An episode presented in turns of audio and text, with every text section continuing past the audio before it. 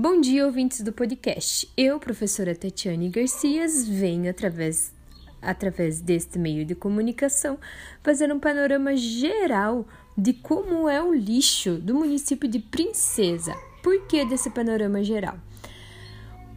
Para que nossos alunos possam construir propostas coletivas para um consumo mais consciente e criar soluções tecnológicas para o descarte adequado, a reutilização ou a reciclagem de materiais consumidos na escola e principalmente na vida cotidiana. Através desse panorama, nós vamos ter uma ideia de como funciona o lixo no município de Princesa. Por isso, primeiro nós vamos ouvir uma fala de um aluno, do, do ensino fundamental sobre o lixo. É muito ruim jogar lixo no chão. Tem que jogar lixo no lixo, porque senão vocês vão poluir o planeta. Vão estar destruindo o nosso ambiente. Uhum. Não pode jogar lixo no chão. Tem que jogar no lixo. Entenderam? Senão a gente vai ficar destruindo o nosso planeta também dá muito trabalho para os lixeiros recolher. É, não pode jogar lixo no chão. Quem joga lixo no chão é do mal. Uhum. Garcias de Azevedo colaborou hoje com a nossa aula. Obrigado, Antony. Valeu.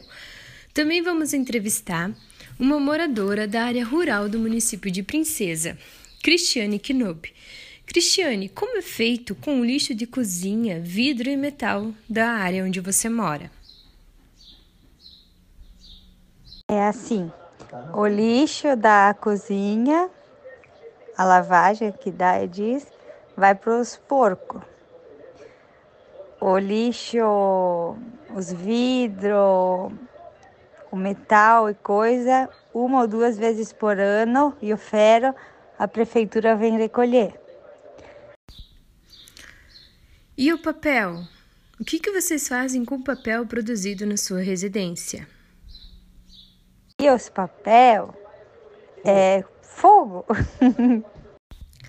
Como você já me disse anteriormente, o ramo de, de, de negócio de vocês é o fumo. O que vocês fazem com as embalagens de fumo, de veneno que vocês produzem?